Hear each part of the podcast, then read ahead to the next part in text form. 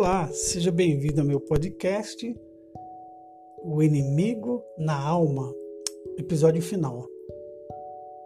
E os que são de Cristo Jesus crucificaram a carne com as suas paixões e concupiscências.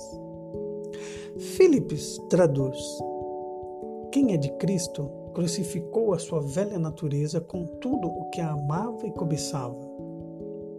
A versão Almeida Revista Atualizada traduz: Porque o que semeia para sua própria carne, da carne, colherá corrupção, mas o que semeia para o espírito, do espírito, colherá vida eterna.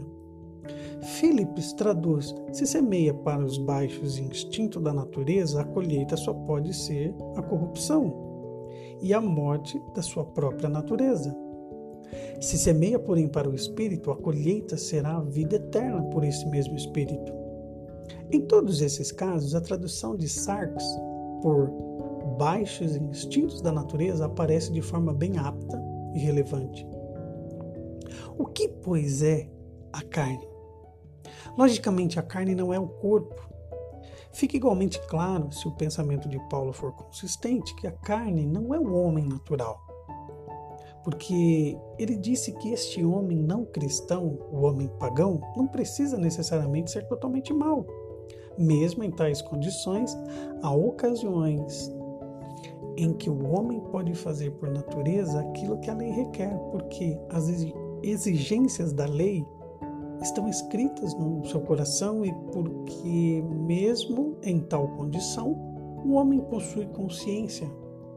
Mas Paulo de maneira nenhuma ensina que o homem na carne pode agradar a Deus. Falar da carne como a natureza inferior, os baixos instintos da natureza, não é inteiramente satisfatório. Fazer assim subentende que há no homem uma natureza que é capaz de produzir a bondade. Assim, como há uma natureza que é fadada ao mal.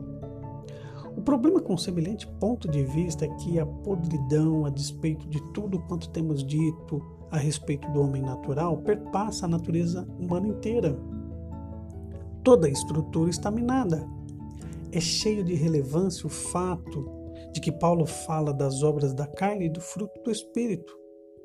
Uma obra é algo que o homem produz para si mesmo, um fruto é algo produzido por um poder que ele não possui. Os homens não podem fabricar um fruto. Isso quer dizer que o homem pode produzir um mal por si só, com bastante facilidade, e não pode deixar de fazê-lo. A bondade, no entanto, tem que ser produzida para que ele, por um poder que não é seu. A verdade é que, embora a tradução, os baixos instintos da natureza frequentemente faça bom sentido, não atinge suficientemente o sentido. A essência da carne é a seguinte: nenhum exército pode invadir um país pelo mar, a não ser que possa obter uma cabeça de ponte. A tentação não teria capacidade de afetar os homens, a não ser que houvesse algo já existente no homem que correspondesse à tentação. O pecado não poderia obter nenhuma cabeça de ponte na mente, coração, alma e vida do homem, a não ser que houvesse um inimigo dentro dos portões que estivesse disposto a abrir a porta ao pecado. A carne é exatamente a cabeça de ponte através da qual o pecado invade a personalidade humana. A carne é como o inimigo do lado de dentro que abre o caminho para o inimigo que está forçando a porta. Mas de onde vem esta cabeça de ponte? De onde surge esse inimigo do lado de dentro? É a experiência universal da vida que um homem, pela sua conduta, capacita-se ou não a experimentar certas coisas faz de si mesmo uma pessoa tal que se dispõe ou que se indispõe a corresponder a certas experiências. A carne é aquilo que o homem fez de si mesmo em contraste com o homem conforme Deus o fez. A carne é o homem de conformidade com aquilo que permitiu que viesse a ser em contraste com o homem conforme Deus pretendeu que ele fosse.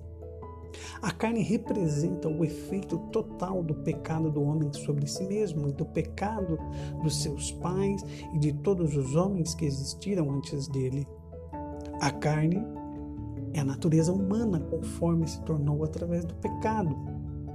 O pecado do homem e o pecado da humanidade tornou-se, por assim dizer, vulnerável ao pecado. Fê-lo cair, mesmo quando sabia que estava caindo e mesmo quando não queria cair. Fez dele uma pessoa tal que não pôde nem evitar o fascínio do pecado e nem resistir ao poder do pecado.